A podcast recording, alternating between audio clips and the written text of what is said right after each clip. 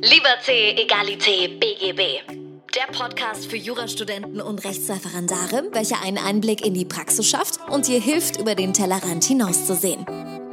Und hier ist dein Host, Moritz Mümmler.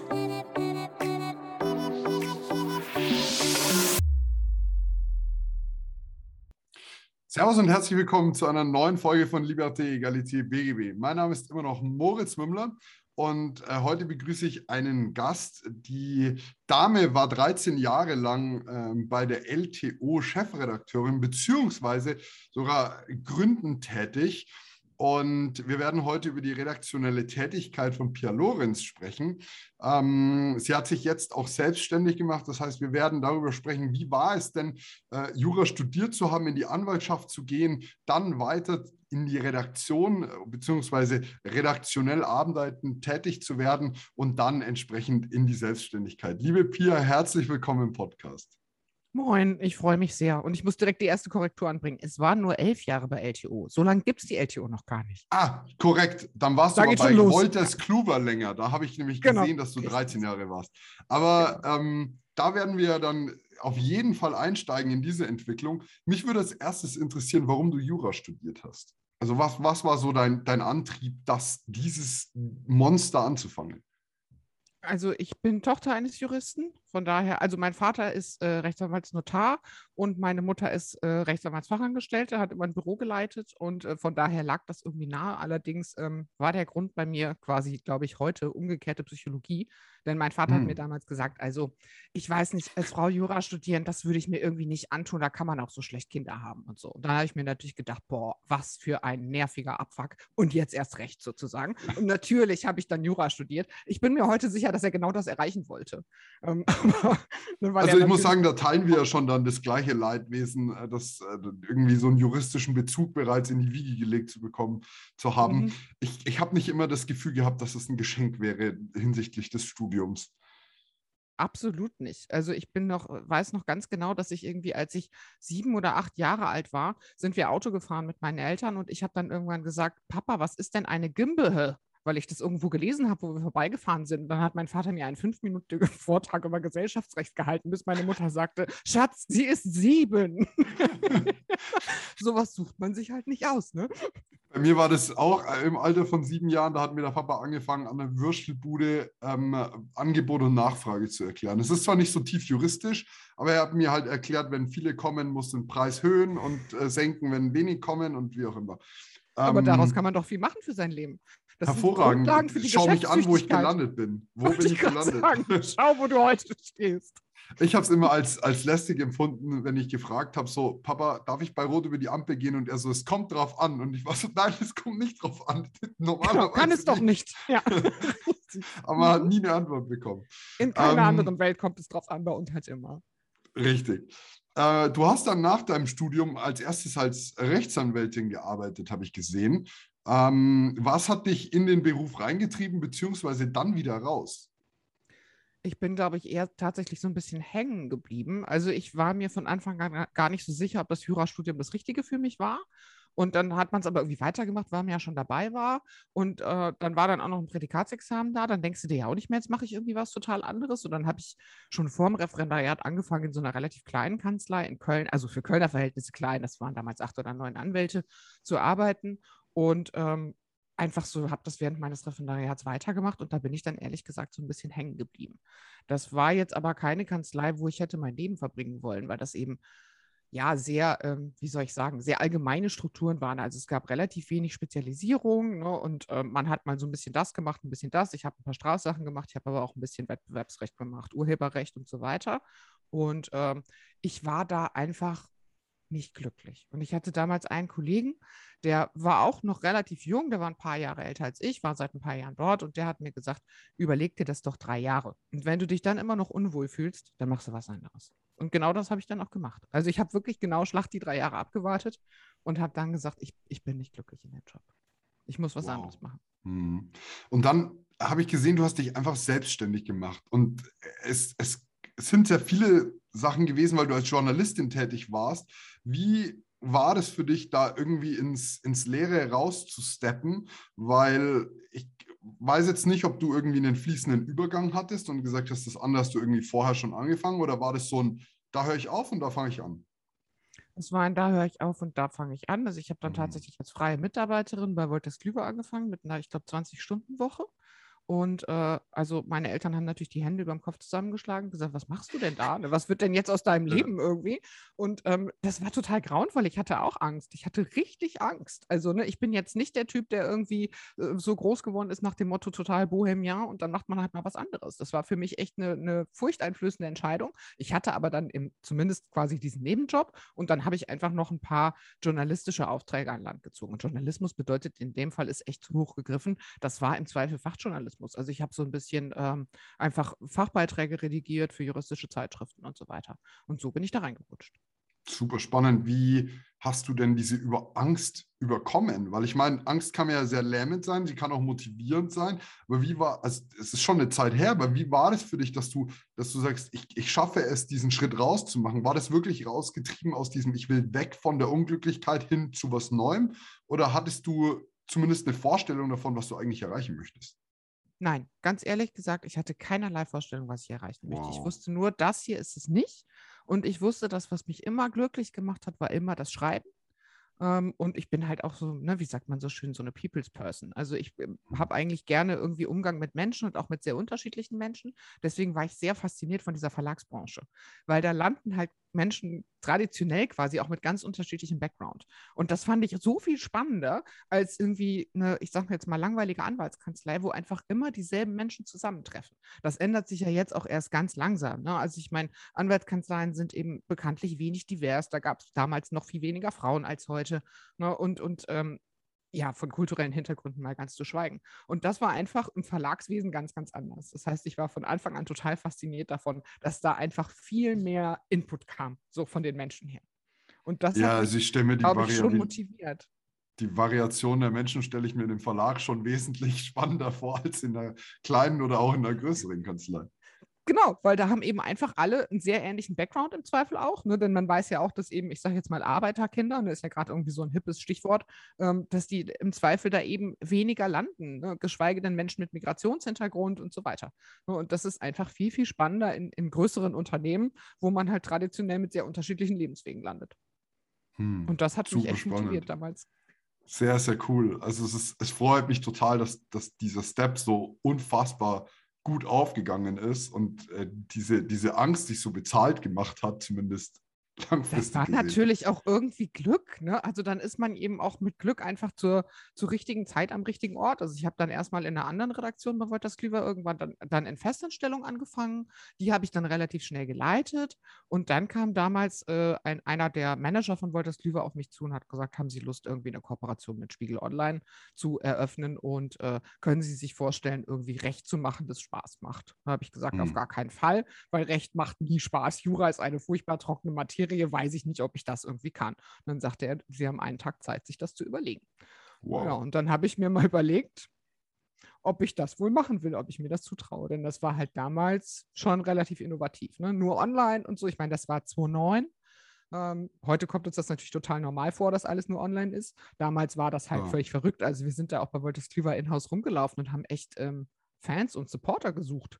Ne, weil viele Leute gesagt haben, wie, Internet? Ja, und dann noch irgendwie kostenlos? Wie wollt ihr denn Geld verdienen? Und so, was soll das? Und wie sollen wir das mitfinanzieren? Und das war am Anfang, ähm, waren das schon dicke Bretter, die wir da gebohrt haben.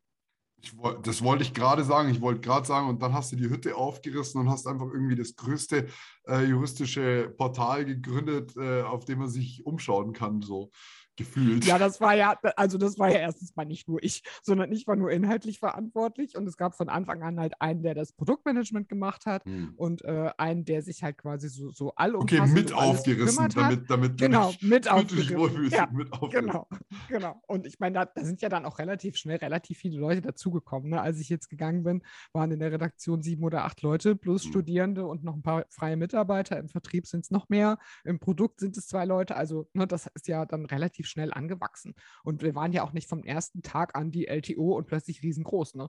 Das ähm, jahrelang war nicht klar, ob man uns nicht den Strom abdreht, weil wir einfach nicht genug eingenommen haben Hm. weil keiner wusste, wie wir das Ganze finanzieren sollen. Das war alles nicht von Anfang an irgendwie juhu fancy und äh, Korkenknallen. Null. Das finde ich so spannend, weil du ja gerade beschreibst, dass du aus deiner Rechtsanwaltstätigkeit raus bist, ins nicht wissen, was du tust oder was du, was du tun möchtest, dann in die Redaktion reingehst, wieder etwas komplett Neues anfängst, wo du dich zumindest zwar in einem sichereren Rahmen gefühlt, aber trotzdem noch in was ganz Neues reinstürzt, äh, ohne zu wissen, wie es wird. Und am Ende zahlt man irgendwie für eine 300 Euro, drei Wochen Anzeige 700 Euro, wenn man so ein kleines Ding jetzt haben will. ähm, Nein, ich finde es deshalb spannend, weil viele Menschen wollen vorher wissen, ob es erfolgreich wird oder nicht, aber das kannst du halt nicht wissen. Nein, die, so die Sachen, die wirklich gut werden, kannst du ja vorher nicht, zumindest nur bedingt planen. Ja, also ich meine, das Risiko hielt sich natürlich auch in Grenzen, weil wir haben das ja nicht als Startup gemacht mit unserem eigenen Geld, sondern das hat eben damals ja Wolters Klüver finanziert. Nur das, das ist ja ähm, eine ganz andere Situation, als wenn du jetzt sagst, ich verschulde mich mal mit einer halben ja, Million klar. im Alter von Anfang 30. Ne? Das muss man ja auch mal sagen, um da mal so ein bisschen irgendwie die Relationen zu wahren. Äh, aber trotzdem wusste natürlich keiner, ob es funktioniert, aber es war halt für mich total schnell ein Herzensprojekt. Und deswegen habe ich das sozusagen against all odds irgendwie vorangetrieben und habe halt gedacht, ich mache es so lange, wie es irgendwie geht. Und nach vier oder fünf Jahren werden wir wissen, ob es geht. Nur denn es war mir eben schon auch wow. klar, dass wir da dicke Bretter zu bohren haben. Es ist aus mehreren Perspektiven jetzt so spannend, du, bei, bei dir klingt das alles in einem Satz so super schnell abgehandelt. Aber man darf auch nicht vergessen, dass nur weil das finanzielle Risiko von jemand anders getragen wird, ist es trotzdem so, dass, das, dass man selber ja ein gewisses du willst ja nicht versagen, Risiko hast. Und äh, das, das, du willst ja nicht danach dastehen und sagen, oh ja, Pia, Pia hat es nicht hingekriegt, dann ein gutes Portal zu bauen. Tu mal sie wieder mal in eine andere Redaktion. Das willst du nicht. Also die, diese Leistung möchte ich keinesfalls, die, die möchte ich nochmal herausstellen, weil du, du, du tust es jetzt, jetzt sehr aufs Finanzielle ab, aber so ist es nicht. Und äh, dieses Lob muss ich dir an der Stelle geben. Also ich, habe viele gerne. Nächte nicht geschlafen. Also es gibt ja immer so ja. viele Gründer, die so super abgeklärt klingen und so. Das finde ich immer totalen Bullshit und ich nehme denen das auch nicht ab. Also ich mhm. habe wirklich viele Nächte nicht geschlafen. Ich habe mich oft gefragt, ist das das Richtige, was wir machen? Sind wir vielleicht zu früh dran? Weil das war so ein bisschen ein Modell, das sich eher an amerikanischen Webseiten orientiert hat. Ne? Und, und es war einfach, also am Anfang gab es Autorinnen und Autoren, ehrlich gesagt fast nur Autoren, Männer, die ähm, aufgelegt haben, wenn wir angerufen haben und gesagt haben, würden Sie bitte wow. einen Gastbeitrag schreiben auf der Grundlage einer Pressemitteilung. Die haben mich zusammengeschissen und mir äh, am Telefon gesagt, sagen Sie mal, spinnen Sie eigentlich, wie unseriös ist das denn? Das kann ich doch nicht mm. machen ohne die mm. Entscheidungsgründe. Ne, das waren einfach ein total neuer Angang, der, der für die juristische Branche in Deutschland völlig neu war. Und ich habe mich jahrelang gefragt, ob wir nicht einfach zu früh dran sind. Denn ich meine, es gibt eine Menge Produkte, die eigentlich toll sind, aber die einfach zu früh sind. Und in dem Fall haben wir Glück gehabt, weil sich dann halt die Welt relativ schnell ja angefangen hat, so in Richtung ja, online getrieben zu verändern. Und da ist sogar die juristische Branche dann mitgekommen irgendwann. Hochgradig spannend. Und was ich noch super spannend fand, war den langen Zeithorizont, den du gesteckt hast. Weil gerade, also ich, mer ich merke, wie das mit Jahr zu Jahr, dass wir irgendwie in den 2000er Jahren voranschreiten, irgendwie immer kürzer wird, die Zeithorizonte der Menschen. Es gibt wenig Menschen, die können sich überhaupt vorstellen, was in drei Monaten ist. Äh, geschweige denn wissen sie, was sie morgen essen wollen. Aber ähm, du hast einen Zeithorizont von vier bis fünf Jahren genannt, was, was super lang ist. Also das ist lang, ja. normalerweise eben auch, wenn du in einem Konzern bist, der hat ja auch gewisse Vorgaben, ne? also und Budgetplanungen und so weiter. Und da ist alles, was länger ist als drei Jahre, schon sehr, sehr lang. Das heißt, ähm, ich war auch immer sehr dankbar, dass wir diese Möglichkeiten vom, von Konzernseite bekommen haben, denn das ist überhaupt nicht selbstverständlich, du hast total recht, mhm. Moritz. Das ist wirklich lang. Ne? Und normalerweise, wenn du nicht nach drei Jahren was vorzuweisen hast, und damit meine ich mal mindestens eine schwarze Drei Null, ist auch schon lang. Drei ja, ist auch genau. schon nicht wenig. Also, ja, genau. Also, ne, wie gesagt, in so Konzernstrukturen kann man noch mit drei Jahren irgendwie in der Regel was mhm. machen.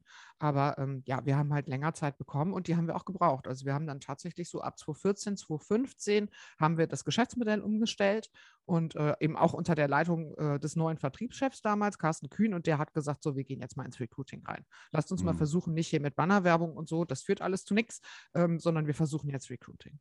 Denn das ist sozusagen das Modell der Zukunft. Und so war es dann auch. So hat sich die ja. LTO dann äh, weit überwiegend finanziert bis heute. Es ist auch tatsächlich so, dass ich gefühlt, das ist das einzige Feld, wo du in der Juristerei richtig Geld aktuell verdienen kannst, wenn es nicht irgendwie juristische Tätigkeit ist. Habe ich so das Gefühl, das ist so das breiteste und größte Feld, immer am Wachsen, immer mehr Recruiting, immer mehr, oh, Headhunting, wo kriegen wir jetzt die nächsten Talente her, weil ich das Gefühl habe. Klar, weil der Bedarf einfach so riesig ist. Ja, und, ja, und aber mehr, auch, weil, weil die, werden. Die, weil die Uni ist halt, wenn je digitaler das Ganze wird, desto weniger Angriffspunkte bekommst du, als um sie dir gleich aus der Uni wegzuschnappen, gefühlt. Ja, aber ich glaube auch tatsächlich, dass viele Kanzleien immer noch, also nicht nur Kanzleien, sondern auch meinetwegen Behörden, äh, potenzielle Arbeitgebende, da einfach zu schlecht aufgestellt sind, dass die eigentlich gar nicht wissen, dass man die Leute von der Uni wegschnappen sollte. Ne? Also das sollte man nämlich in der Tat viel mehr machen. Und ich meine auch, dass gerade große Einheiten sich viel stärker noch mit den Universitäten vernetzen müssten vor Ort, ne, um die Leute sozusagen früher abzuholen und an sich zu binden. Äh, das passiert aber noch relativ wenig, finde ich. Ja, ich habe immer noch keine Anfrage bekommen, ob ich den Podcast von der Großkanzlei sponsern lassen will. Wieso denn eigentlich nicht? Ja, ich verstehe es auch nicht. Sein? Wie kann das sein? Weißt du, das ja. halt, Nach äh, diesen subtilen Hinweisen heute könnte es ja vielleicht passieren. mal gucken, wir schauen wir mal, wer dazu hört. Nein, immer, es finanziert sich immer noch über die Werbung für The Loyal One. Aber gut, die machen jetzt auch nicht mehr so viel. Das ist, äh, ist, ist durch. Die Leute wissen es mittlerweile, wer eine Schönfelder Tasche, Habersack-Tasche braucht, der kauft eine. Ich wollte gerade sagen, Schönfelder Pull. Ja, Habersack. Ja, nee, das sagen wir nicht mehr. Ja, spannend. Wie hat denn dann so deine Arbeit dort ausgesehen? Also du warst ja dann Chefredakteur. Wie kann ich mir das vorstellen? Ich, man hört den Begriff selten ab und zu mal, wo man sagt, geht das dann alles über deinen Tisch? Schreibst du überhaupt Beiträge selbst? Was, was, wie ist deine Arbeit irgendwie greifbar? Oder bist du das Mädchen für alles und organisierst eigentlich wie eine Geschäftsleitung den gesamten Bums? Ehrlich gesagt trifft es das ziemlich gut. Ich glaube, ähm, ich war tatsächlich am ehesten das Mädchen für alles. Also ähm, es ist natürlich nicht so, dass alles über meinen Tisch gegangen ist. Das ist ja Quatsch. Ne? Da sitzen super kompetente Redakteure, die wir auch sukzessive aufgebaut haben. Am Anfang haben wir fast ausschließlich mit Gastbeiträgen gearbeitet und sind dann immer stärker selbst journalistisch tätig geworden. Das heißt, das, die Leute musst du ja auch aufbauen. Und ich habe tatsächlich ja auch für meinen Geschmack zu wenig geschrieben, die letzten Jahre, wo ich dort war. Einfach weil ich dann zu viel in Anführungszeichen Managementaufgaben hatte, ne? Teamleiteraufgaben eben und Organisationsaufgaben. Also wir hatten dann ab, ich glaube, 2016, 2017 hatten wir auch einen Chef vom Dienst, der sehr viel gemacht hat und mir damit total den Rücken freigehalten hat, weil der einfach die Organisation übernommen hat.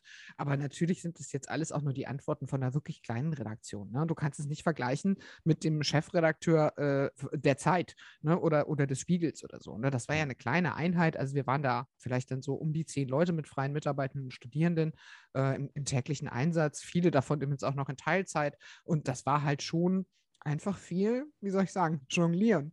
Weil die Anforderung, mit so wenigen Menschen so viel Content zu machen, wie das die LTU macht, ist halt schon echt hoch. Ne? Also das war tatsächlich auch relativ neu in der juristischen Branche, dass man sagt, ich möchte gerne im Stundentakt Artikel veröffentlichen, das ist halt hm. schon eine Ansage. Ne, in Voll. einer Branche, wo man normalerweise sagt, äh, alle zwei Monate kommt unsere Fachzeitschrift raus. ja, nicht nur das gefühlt, wo man äh, jetzt zehn Monate nach den Ausgangssperren in Bayern das Verfassungsgericht, das Bayerische hat, das sagt, das geht nicht so ich meine, zehn Monate dazwischen mhm. und dann willst du irgendwie im Stundentakt neue Sachen veröffentlichen. Das ist, die juristische Branche ist halt nicht besonders schnell, habe ich das Gefühl. Äh, um es und, freundlich auszudrücken, genau. Ja, ja richtig. Und ja, genau, aber dann, dann das, das ist schon ja, spannender Ansatz dann. Genau, also es war halt ein sehr neuer Ansatz und es war auch ehrlich gesagt ein sehr anstrengender Ansatz. Das muss man auch mögen, ne, in so einer Online-Redaktion zu arbeiten, weil du weißt halt um 9 Uhr morgens nicht, was um 11 Uhr ist. Ne? Du kannst immer begrenzt planen, also du machst eine Wochenplanung als Redaktion, wie jede andere Redaktion auch. Dann hast du so eine Tagesplanung und äh, der ganze Rest kommt halt einfach spontan rein und dann stehst du blöd da und musst umorganisieren. So. Und ähm, das war eigentlich ehrlich gesagt der Hauptteil meiner Tätigkeit. Ne, dafür zu sorgen, dass alles, was heute passiert, auch heute gecovert wird. Das war eigentlich das Wichtigste bei LTO immer und auch das Herausforderndste. Wie hast du es denn geschafft, dass du also gehen wir an die, an die Rechtsanwaltstätigkeit zurück. Da bist du in etwas reingerutscht, was dir keinen Spaß gemacht hat. Dann hast du aber festgestellt, dass dir das Schreiben eigentlich an sich am meisten Spaß macht und auch so mit juristischem Hintergrund. Wie hast du es geschafft, dann in deinem Job nicht unglücklich zu werden, obwohl dann das, was dir eigentlich Spaß macht, ja weniger geworden ist? Also das Schreiben wurde ja weniger. Du hast mir gerade gesagt, du hast nicht mehr so viel geschrieben. Wie hast du es geschafft oder mach, hast du entdeckt, dass eine neue Tätigkeit dir einfach auch Spaß macht? Oder Interessante Frage. Ähm, äh, tatsächlich habe ich das äh, so mit der Zeit festgestellt, dass ich wirklich sehr gerne Teamleiterin war. Das muss ich auch sagen, vermisse ich jetzt auch in unserem neuen Unternehmen noch, weil wir einfach bisher noch keine Mitarbeiter haben. Die nächste, die erste fängt nächste Woche an. Ich freue mich schon. Cool. Ich, äh, ganz ehrlich, ich liebe es einfach sozusagen Chefin zu sein, in Anführungszeichen. Ja. Ne, ähm, ich mache das total gerne. Ich habe einfach gerne Menschen um mich und ich bin auch gern so ein bisschen die Mutti. Also ne, ich, ich hm. mag dieses Gefühl, dass Menschen zu mir kommen und mich um Hilfe bitten, dass ich irgendwie supporten kann und dass ich hm. irgendwie dafür sorgen kann, dass Menschen am richtigen Ort sind. Also ich glaube halt, dass Menschen gut arbeiten, wenn sie glücklich sind. Das klingt total banal, aber ich glaube, so einfach ist es gar nicht. Und ich habe es immer als meinen Job angesehen, die Menschen, die da arbeiten, glücklich zu machen. Und ich wusste, dass die LTO super funzt, wenn die Leute happy sind, die da rumsitzen mhm. und wenn wir alle Spaß bei der Arbeit haben. Und das war echt ein großer Teil meines Jobs. Und deswegen war ich viel da. Also ich war wirklich von, keine Ahnung, mir fällt keine Überschrift ein, bis hin zu, äh, soll ich kündigen? Ja, nein, vielleicht, war ich halt die Ansprechpartnerin. Und das habe ich total gerne gemacht und wirklich aus tiefster Seele. Und ähm, ich meine, das gilt natürlich nicht für alles. Du musst dich halt auch mit, keine Ahnung, buchhalterischen Fragen rumschlagen oder so ein Kram. Das habe ich nicht gerne gemacht. Wer macht sowas schon gerne außer BWLern? Das ist, das ist immer ein Anteil. Also wenn du es schaffst, irgendwie 80, 85, 90 Prozent der Tätigkeiten, die du gerne machst, in deinem Job zu haben, hast du absolut alles geschafft. Dann bist du bei 100 Prozent. Wollte ich gerade sagen, dann bist du aber schon, dann bist du, hast du aber schon hochgegriffen hier. Ja, also wahrscheinlich waren es nicht immer 85 Prozent, aber ich würde sagen, es waren immer 70 bis 75 Prozent. Und das ist natürlich geniale Quote. echt eine sensationelle Quote. Genau, ja. Hm, das Deswegen, sehr, sehr es gibt schön. halt immer unterschiedliche Möglichkeiten. Also ich glaube, das ist auch total wichtig. Das ist ja hier immer noch so eine Karriere-Podcast. Und ich glaube, dass man sich einfach bewusst Sag es nicht zu so laut, manche, manche Leute wollen das nicht gern hören. Oh, pardon. Schon bin ich ruhig. Das es ist ein Jura-Podcast. Ja. Und ähm, ich glaube, dass es einfach total wichtig ist, dass man sich klar macht, was einen glücklich macht oder vielleicht auch am wenigsten unglücklich. Also diese, diese Frage, will ich eine Fachkarriere machen oder eine Führungskarriere, ich glaube, die muss man sich irgendwann beantworten. Und es ist auch überhaupt nichts Schlechtes, wenn man sagt, ich möchte keine Führungskarriere machen, weil ne, da hängt halt auch viel nutzloser Kram dran, auf den kein Mensch Lust hat sondern ich möchte, keine Ahnung, ein hochspezialisierter Anwältin werden in einem bestimmten Rechtsgebiet und genau wissen, was ich tue. Das ähm, kann genauso erfüllend und viel, viel stärker glücklich machend sein als eine Führungskarriere. Das muss man sich einfach klar machen. Ich glaube, dass da auch ein ganz, ganz wichtiger Faktor, der damit reinspielt, um genau das zu finden, was einen so glücklich macht, zwei Punkte sind. Zum einen hat mir mal jemand gesagt, das, was du umsonst machen würdest, ist das, was du eigentlich beruflich machen musst. Das, wofür du nie Geld nehmen würdest, ist das, was du, du mhm. also wenn, wenn du jetzt sagst, okay, ich bin für meine Freunde da, für meine Familie da und äh, kümmere mich, dann, dann ist das genau das, was du ja dann in der Zeit getan hast. Ähm, Exakt. von deinen Freunden und, und deiner und Familie würdest Schreiben, du niemals einen Cent nehmen. So, aber eigentlich genau. sollst du es beruflich dann an der Stelle machen. Genau, und beim Schreiben war das auch immer so, dass ich oft wirklich nach Jahren noch den Eindruck hatte, hier kommt doch gleich jemand um die Ecke und sagt, echt, Lorenz, denkst du, das ist Arbeit und wir geben dir dafür Geld? Stark, super, aber das ist, dann hast du es ja 100% getroffen. Ja, ja. ja, genau. Mhm. Und, und das andere ist, glaube ich, die Hingabe, einfach das Leben auch passieren zu lassen. Weil, wie gesagt, wir haben jetzt gerade deinen dein Lebensweg aufgearbeitet. Wenn du dich nicht hingegeben hättest, dem etwas Neuem, ohne zu wissen, was kommt, wärst du nicht an die Position, in der du elf Jahre warst, beziehungsweise an der du jetzt bist, wo du sagst, ähm, es, es hat einfach eine, eine sehr lange Zeit sehr gut funktioniert und sehr viel Spaß gemacht. Absolut, ja. Also ne, ich kann dazu nur raten, nicht zu lange Dinge zu tun, die einem eben keinen Spaß machen. Denn im Zweifel weiß man nicht, wie viel Zeit einem bleibt. Ne, das so ist sehr, sehr wichtig. Das ist sehr, sehr wichtig. Das. Hm. Ähm, lass uns zu deiner jetzigen Selbstständigkeit gehen. Bevor wir genauer daran reingehen, was du jetzt eigentlich machst, möchte ich tatsächlich gern mal die Gründe hören, warum du in der Chefredaktion aufgehört hast. Ähm, und auch so ein bisschen schon die Frage vorformulieren, ob es denn wieder sowas ist, ich, ich hüpfe in neues eiskaltes Wasser, von dem ich nicht weiß, wie kalt es wirklich ist. In Teilen schon, auf jeden Fall. Und ich habe auch, auch dieses Mal nicht immer gut geschlafen. Ja. Ähm, das ist auch immer noch so. Also es ist natürlich kaltes Wasser, weil es ganz was anderes ist, als selbstständig zu arbeiten und äh, schauen zu müssen, dass das Geld reinkommt. Ne, das ist eine, eine Situation, die nicht so luxuriös ist wie die vorher. Warum bin ich gegangen? Das ist gar nicht so einfach zu erklären und ich habe mich auch sehr, sehr schwer getan mit der Entscheidung. Also ich habe wirklich monatelang gehadert, äh, bis ich mich A entschieden hatte und es dann auch noch B kommunizieren konnte. Also wir sind ja auch zu dritt gegangen. Ne? Der ähm, Head of Product und unser Vertriebschef sind mitgegangen. Wir haben uns zu dritt selbstständig gemacht, also quasi das Team, das seit Jahren auch zusammengearbeitet hat, also nebeneinander und wir haben eine Agentur für den Rechtsmarkt gegründet. Also die Logentur heißt die. ich weiß, ein super Wortwitz. Und ähm, wir. Da bist du bei mir übrigens genau richtig mit diesen Wortwitzen. The Loyal One, Lollery, Uh, stay loyal, feel royal. Also insofern, ich habe da ein Fable dafür. Du bist genau richtig mit dem Login-Tour. Perfekt. Hast du gut du meinst, gewählt. Du bist ja auch für keinen schlechten Witz zu schade, oder? Das nee, das ist super. Eigentlich, was heißt hier schlechter Witz? Ich finde Login-Tour super, ich finde Lollery super, ich finde The Loyal One find super. Also hier, ganz ja, vorsichtig. Finde ich ja auch. genau. Und ähm, ja, der Grund dafür war tatsächlich, glaube ich, relativ profan, nämlich ich habe mich gefragt, bin ich jetzt einfach noch bis zur Rente bei LTU?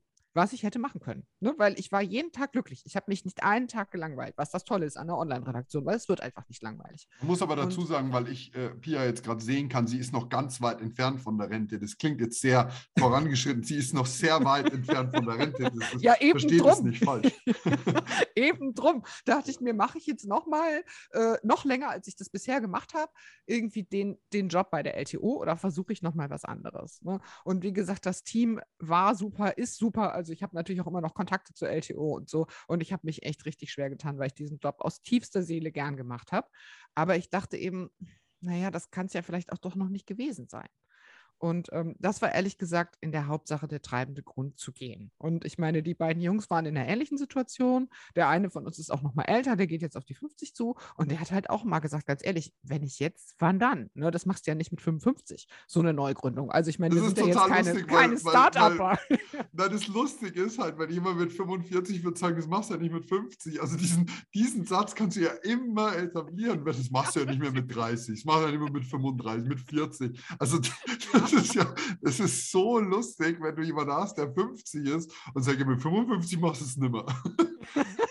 ja, das ist natürlich total richtig, aber es wird tatsächlich ja immer unwahrscheinlicher, je höher die Zahl ist, sozusagen. Und ne, wir sind jetzt alle eben nicht mehr total jung. Also die beiden Kollegen haben auch drei Kinder und Häuser abzufinanzieren und so. Also das überlegt man sich dann schon, ne, ob ja, man das macht. Aber ähm, wir haben uns dazu entschlossen, weil wir einfach nochmal was Neues aus, ausprobieren wollten und es in einem ganz anderen Setting auch ausprobieren wollten und ohne die ähm, Strukturen eines Konzerns. Ne? Die haben ja auch nicht nur Vorteile, sondern eben auch Nachteile. Du ja, hast halt lange. Abstimmungswege und so, ne? Das ist ja auch alles klar. Und ähm, wir dachten, wir versuchen jetzt einfach mal den anderen Weg. Ganz ehrlich, ne, es ist halt auch nicht cool, keine Assistenzen zu haben und so und viel selber machen zu müssen am Anfang. Das ist auch äh, zum Teil ein wenig chaotisch und führt dazu, dass zum Beispiel meine Kamera nicht angeht und ich niemanden rufen kann und sagen, Mensch, repariere mir doch mal hier die Kamera. Ne? Aber ähm, wir wollten es halt einfach sozusagen nochmal total down to earth und, und von neu versuchen. Spannend. Ähm, jetzt gibt es das Ganze seit sieben Monaten. Ich habe das relativ zeitig nach der Gründung gesehen und fand es sehr spannend äh, bei LinkedIn. Ähm, mich würde interessieren, so wie ist jetzt noch der Ausblick für dich? Also ihr, ihr seid, seid ihr jetzt gerade in der Werbeagentur? Seid ihr prozessoptimierend tätig? Seid ihr juristisch Agentur unterwegs, dass ihr sagt, ich suche dir neue Mandanten? Äh, was ist so das Ziel von, von euch für die nächste Zeit?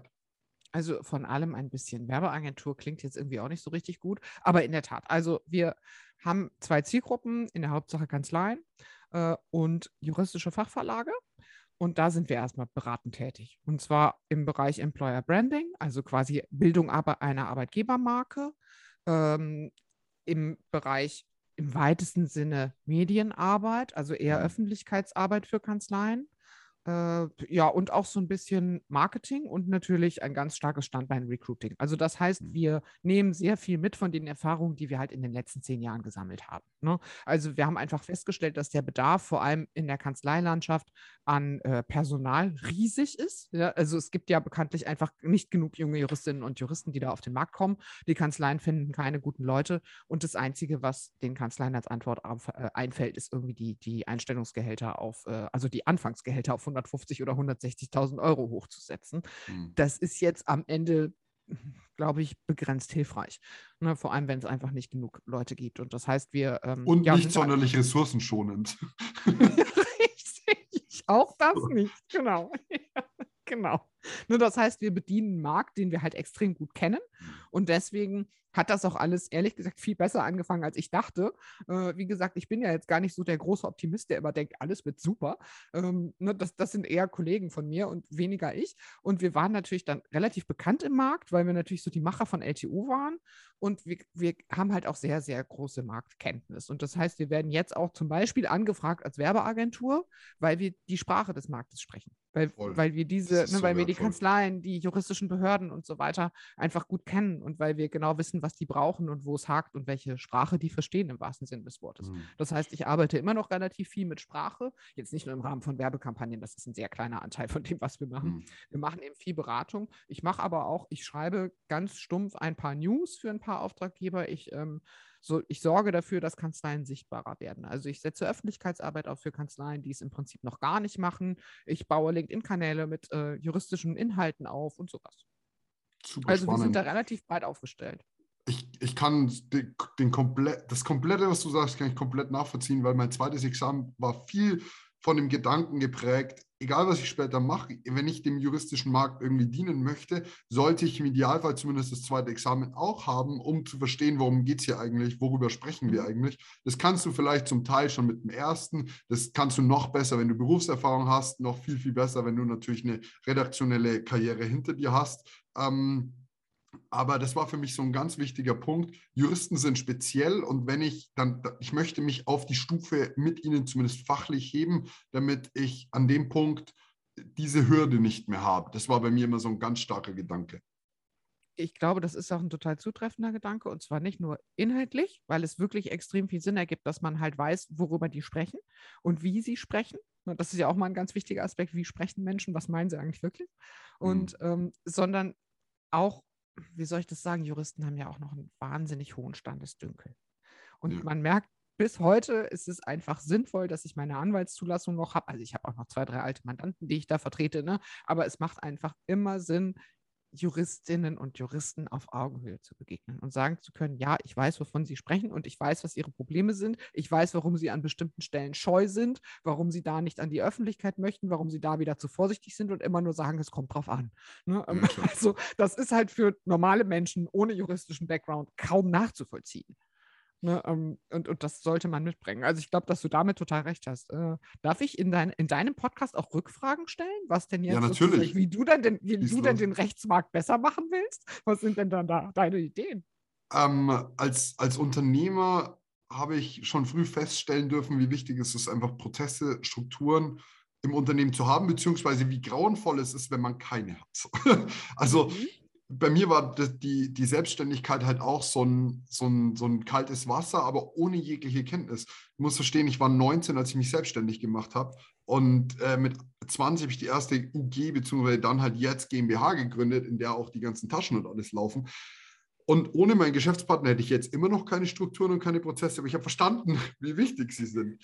Ähm, und wenn es nur ist, dass der Barcode vielleicht gleich bei der Produktion draufgedruckt wird und nicht danach erst draufgeklebt werden muss. Und wenn das so Kleinigkeiten halt sind, und das habe ich das Gefühl, dass, dass Juristen keine Ahnung von Prozessen haben. Wieso gibt es bei einem Verkehrsrechtler immer noch keine Möglichkeit, einen, einen, oder bei den meisten online schnell ein Verfahren durchzulaufen, wo ich sage, ich gebe dir alle meine Infos und ich brauche nicht erst einen Zettel Papier, den du dann abschreibst in dein System rein. Wieso? Es ist grauenvoll. Ich beschäftige mich ja auch so wirklich seit langen Jahren mit dem Legal Tech-Thema und der Nicht-Digitalisierung des Rechtsmarkts. Ich bin ja total begeistert, dass es jetzt, glaube ich, tatsächlich in größeren Schritten vorangeht, seit vielleicht zwei, drei Jahren. Aber ich weiß genau, was du meinst. Als ich damals beim Anwalt angefangen habe, habe ich halt auch gedacht, gerade in Verkehrssachen, es kann doch nicht sein, dass ich sozusagen äh, Satzbausteine abdiktieren muss. Ja. also es kann doch nicht sein, 100%. dass ich Dinge, die immer gleich sind, nochmal vorlesen muss, damit die Sekretärin sie aufschreiben kann. Absurd. Ne? Und diese Abläufe sind halt in vielen Kanzleien immer noch so. Also ich glaube, wie in jeder anderen Branche auch, das geht natürlich von oben nach unten. Das heißt, es kommt von den großen Einheiten, die einfach das Geld haben, sich äh, Software zu leisten und das dann quasi nach unten durchzuziehen. Bis in die kleineren Kanzleien wird es noch ein bisschen dauern. Man braucht aber, Aber noch nicht mal zwingend Software. Es geht eigentlich schon los, wenn, wenn man einfach mal überprüft, welche Prozesse laufen in der Kanzlei. Klar, viel geht über Software, das ist mir schon klar, aber du brauchst sie nicht mal zwingend. Ähm, und was Aber den meisten ganzen- ist das Bedürfnis gar nicht bewusst. Ja. das ist das Problem. Ja, ne? Also da fängt es leider schon an. also wie gesagt, mich, das stört mich echt fundamental und das wäre was, da würde ich, da würde ich sehr, sehr gerne helfen. Für mich ist noch die Schwierigkeit, wie, wie komme ich da ran und wie fange ich das Ganze an, weil äh, jetzt nur, weil ich jetzt Volljurist bin, zu sagen, hey, let's do it, ist auch ein bisschen schwierig. Ähm, ich, Das ich machen andere Leute auch. Ja, klar, aber ich, ich, ich möchte hinter den Produkten, die ich mache, halt 100% stehen. Und äh, das ist so, ich weiß es noch nicht ganz genau. Äh, Ich stress mich aber jetzt deswegen nicht mehr. Vor einem Jahr habe ich mich gestresst, ich muss fertig werden, weil ich habe das Gefühl, der Markt ändert sich jetzt. Mittlerweile bin ich so, whatever comes, comes and whatever doesn't, Und wie gesagt, es gibt ja jetzt eine Menge eben auch Legal Tech Unternehmen ne, oder so eben. Wobei, das wollte ich noch sagen, weil du es gerade sagst. Legal Tech. Ich finde es eine Frechheit, dass Formulare oder sowas schon fast als Legal Tech gelten. Das ist ich nicht auch. Legal Tech so. Ich weiß. Ja, ich weiß, da weiß man ja auch gar nicht, wo man anfangen und aufhören soll mit der Definition von Legal Tech. Aber in der Tat, wir haben uns das ja auch tatsächlich auf die, auf die Fahnen geschrieben. Wir machen mhm. das halt mit der Prozessoptimierung erst stark im HR-Bereich. Ne, das heißt, wir möchten jetzt Kanzleien, also Arbeitgebenden im juristischen Bereich, sozusagen auch anbieten, ihr gesamtes Recruiting messbar zu machen. Das passiert ja nicht. Ne? Mhm. In den allermeisten Fällen passiert das nicht. Keine Kanzlei weiß, was zahlt sie eigentlich ja, für eine neue ja, Einstellung. Ja. Ne? Sie, die, haben, die Kanzleien haben keine Ahnung, woher eigentlich die Bewerberinnen und Bewerber kommen. Sind die jetzt irgendwie, sind die von der LTO gekommen? Sind die von Juve gekommen? Kommen die über eine Stellenanzeige in der lokalen mhm. Zeitung? Ne, man macht es einfach. Kein Tracking, keine Messung, nichts. Und das wollen wir jetzt sozusagen neu aufsetzen und sagen, so Leute, wir verstehen euch, wir verstehen euren Markt. Damit haben wir ja die LTO finanziert mit Stellenanzeigen und wir setzen ja. das jetzt eben mit Tools entsprechend auf, um die Kanzleien in die Lage zu versetzen, ihr gesamtes Recruiting messbar und trackbar zu machen. Weil wir einfach finden, es ist ein, ein Unding, dass dieser Markt immer noch so vollkommen unreguliert da vor sich hinschwabert und das, wo es halt so einen riesigen Bedarf gibt. Voll, bin ich 100% bei dir. Jetzt wollte ich noch mal ganz kurz in deine Außenwirkung rein, weil du bist ja jetzt seit neuestem auch Podcasterin. Ähm, ja. Du bist im FAZ Einspruch Podcast äh, genau. mit dabei. Jetzt äh, würde mich interessieren, erstens, wie kam es dazu? Und zweitens, bist du jetzt Juristin, Journalistin oder Podcasterin? Ich bin das alles. Ich bin unbedingt ja. das alles. Ja. Also erstmal sind ja auch viele Journalisten auch Podcaster. Ähm, ne? Und ich meine, Corinna ist ja auch Juristin, Journalistin und Podcasterin, also Corinna Budras, äh, die den ja, FAZ-Einspruch ja. macht. Ja, wie kam das? Das ist eigentlich eine gute Frage. Ähm, das war eher zufällig. Also äh, wir waren halt zusammen in, einem, in einer äh, Online-Fortbildung quasi, also bei so einem Seminar. Und dann haben wir so ein bisschen hin und her geschrieben, weil ich natürlich wusste, dass ihr ehemaliger Kollege, mit dem sie den FAZ-Einspruch-Podcast gemacht hat, der Konstantin van Linden, weggegangen war. Der ist ja von der FAZ zur Welt gewechselt. Das mhm. wusste ich unter anderem deshalb, weil Konstantin mein ehemaliger Mitarbeiter ist. Der war, bevor er bei der FAZ war, ja, bei der LTO. Das, das heißt, wir kennen uns gut und ich hatte eben auch von ihm schon erfahren, dass er geht und so. Und dann habe ich halt einfach mal nachgefragt und habe gesagt, habt ihr denn jetzt schon jemanden für den Podcast und so? Und dann haben wir angefangen, ein paar Mal zu telefonieren und irgendwann haben wir es einfach mal getestet und Schön. sind dann auch mal freundlich ausgedrückt sehr schnell ins Doing gekommen. Ich glaube, wir haben irgendwie Freitag sagte sie, hey, go vom Herausgeber, komm, wir machen das jetzt. Und Mittwochs haben wir aufgezeichnet. Also, Stark. ja, das cool. war jetzt wirklich alles sehr schnell und sehr ad hoc zustande gekommen. Das macht Riesenspaß. Das freut mich, da freue ich mich auch immer, wenn ich dich, äh, wenn ich dich höre, weil ich mir gedacht habe, ja, jetzt kriegst du dann im Podcast rein. Cool. können, wir, können wir mal darüber sprechen. Ähm, Pia, vielen, vielen Dank für dieses wundervolle Gespräch, für diesen wundervollen Einblick in dein, dein Leben, deine Arbeit, dein Tun. Und ich wünsche dir an dieser Stelle ganz, ganz, ganz viel Erfolg mit der Logentur. Vielleicht kreuzen sich da unsere Wege. Ähm, ich ich würde mich riesig freuen, weil du machst Sachen mit dem Herz und das ist super wichtig und das freut mich zu sehen. Und ich wollte noch anmerken, dass ich glaube, dass du einen masochistischen Ansatz hast, wenn du keinen Spaß daran hast, äh, irgendwie ins Ungewisse zu springen, es aber trotzdem regelmäßig in deinem Leben getan hast, muss da irgendwas sein, wo du dich selbst einfach gerne geißelst. daran muss es liegen oder einfach daran, dass man denkt, es könnte ja doch besser werden, entgegen was man selbst, entgegen Hoffnung, dem, ja. wie es sich anfühlt. Genau, die Hoffnung stirbt ja bekanntlich zuletzt. Nein, im Ernst. Also Ratschlag an alle da draußen: Angst ist meistens echt ein schlechter Ratgeber. Ich kann das nicht empfehlen und ich weiß, wovon ich rede. Ein Schön. super Schlusswort, oder? Vielen Dank, mega gut. Pia, mach's gut. Ciao. Ich danke dir. Ciao, ciao.